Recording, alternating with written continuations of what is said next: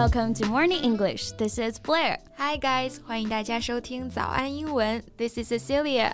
Blair 问你一个问题哦。Do you ever dream of becoming a model? 当模特 Yeah, I mean, being a model is a dream job to young girls, isn't it? How young? Before ten? Yes. 十岁以后啊，我知道我大概率是长不出一米八的大长腿了，就没有过这种不切实际的幻想了。 Come on，你这就是格局没打开啊。 那我们今天要聊的这位名模，人家因为意外失去了双腿，照样征服时尚圈啊。你这话呢，听着像是在鼓励我啊，But somehow I feel humiliated，意思就是人家没腿都比我有腿要。哎，你这纯属过度解读了啊！All right, no more joking。接下来呢，我们就聊一聊这位酷成了科幻电影女主角的 Lauren Weiser，她不同寻常的模特人生。在节目的开始，给大家送一个福利，今天给大家限量送出十个我们早安英文王牌会员课程的七天免费体验权限，两千多节早安英文会员课程以及每天一场的中外教直播课，通通可以无限畅听。体验链接放在我们本期节目的 show notes 里面了，请大家自行领取，先到先得。So the girl we're talking about today, her name is Lauren Weiser. Lauren's career started at a very young age. 嗯，出道比较早哈。As a child model, Lauren rose to prominence with work for international brands. She excelled in the modeling industry as she grew older. 嗯，她本来人生呢应该是一帆风顺的啊，童星时代已经一举成名了。那这里呢就用到了 rise to prominence 这个短语。嗯，prominence 这个名词呢，它表示出名、重要性。所以啊，我们说 rise to prominence 或者 come to prominence 都表示变得有名了，变得重要了，也就是我们说的一举成名或者声名鹊起的意思。 However, soon after, her life took a devastating turn. In 2012, Lauren tragically lost her leg due to toxic shock syndrome. Right, toxic shock syndrome 叫做中毒休克综合症。这个病啊，对于 Lauren 来说，可以说 是一个毁灭性的人生转折。 Yeah，那我们形容一件事是毁灭性的、破坏性极大的，就可以用 devastating 这个词，就相当于 disastrous。比方说一个毁灭性的打击，a devastating blow，毁灭性的影响，devastating effect。 So her legs were amputated below the knee. 为了保住性命啊，Lauren 不得不截掉了从膝盖以下的双腿。嗯，那像这种外科手术当中的截掉四肢， 我们中文当中呢会用特定的动词截，截肢嘛。对，那英文当中呢，我们会用到 amputate 这个词来表示截肢。那如果是指接受了截肢手术的人，我们就会把形容词词尾 ate 替换成名词词尾 amputee，就指被截肢者。 So now she was an amputee, confined to a wheelchair.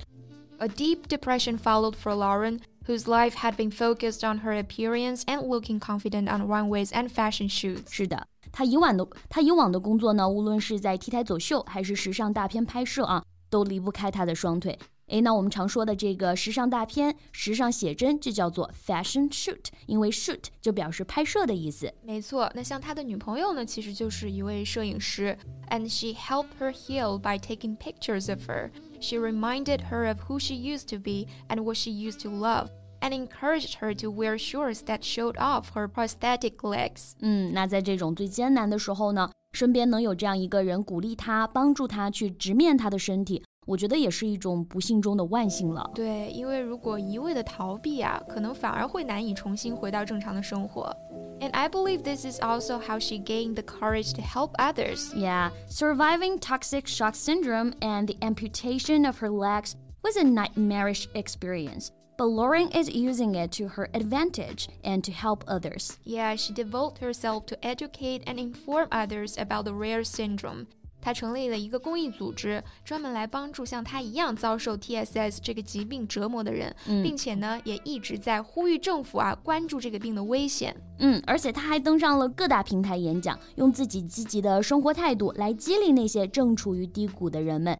It's like a fire lit inside of her heart that didn't exist before. 嗯，能从自己最痛苦的经历当中汲取力量，去帮助别的人，我觉得这个就是真正的英雄主义啊。So many people are able to see her now and relate to her, but there is also someone who inspired her. Yes. According to her own account, there's a little girl that she was able to get in contact with, and she's an amputee, 也是一位被截肢者。是的呢，这个小女孩只有五岁， She's just amazing because children have no idea of being different.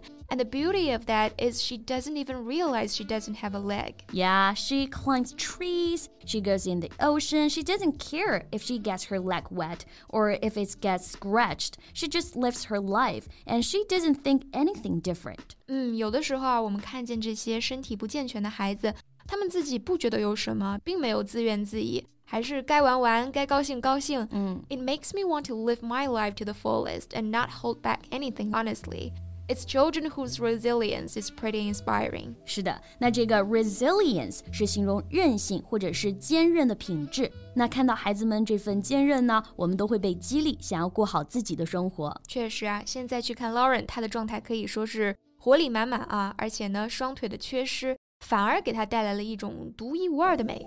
Someone asked her if she has any other moments in her career she's specifically proud of.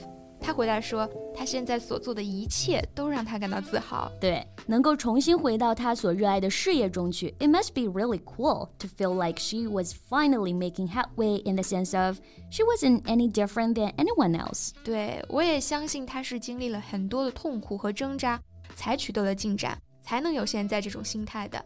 那取得进展，我们用到了这个短语 make headway。嗯，那这种进展呢，通常都是比较缓慢的啊，或者说比较艰难的。Yeah, I think that's the beauty of it because that's the whole message.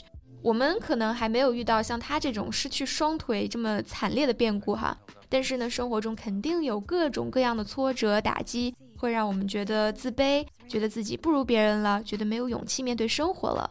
Well, you are no different. Whatever you may think is your weakest point is actually your strongest. That's your strength, and being unique and different is what sets you apart from the rest. 是的， 你受过的伤最终都会成为你的勋章，甚至成为你和别人不同的特质。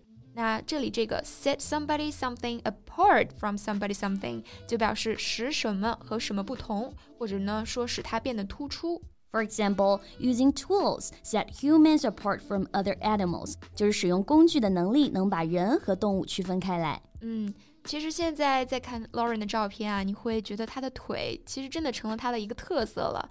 And that's what makes her beautiful because she has something that no one else has。没错，那首歌是怎么唱的？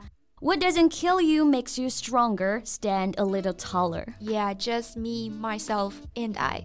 于困境中见真我，祝愿大家都能收获这份勇气。So thank you so much for listening. This is Blair. This is Cecilia. See you next time. Bye. 今天的节目就到这里了。如果节目还听得不过瘾的话，也欢迎加入我们的早安英文会员。 成为会员，您就可以无限畅听我们每天一场免费的中外教直播课，以及两千多节原创系统课程了。今天我们限量送出十个七天免费试听权限，试听链接放在我们本期节目的 show notes 里了，请大家自行领取，先到先得。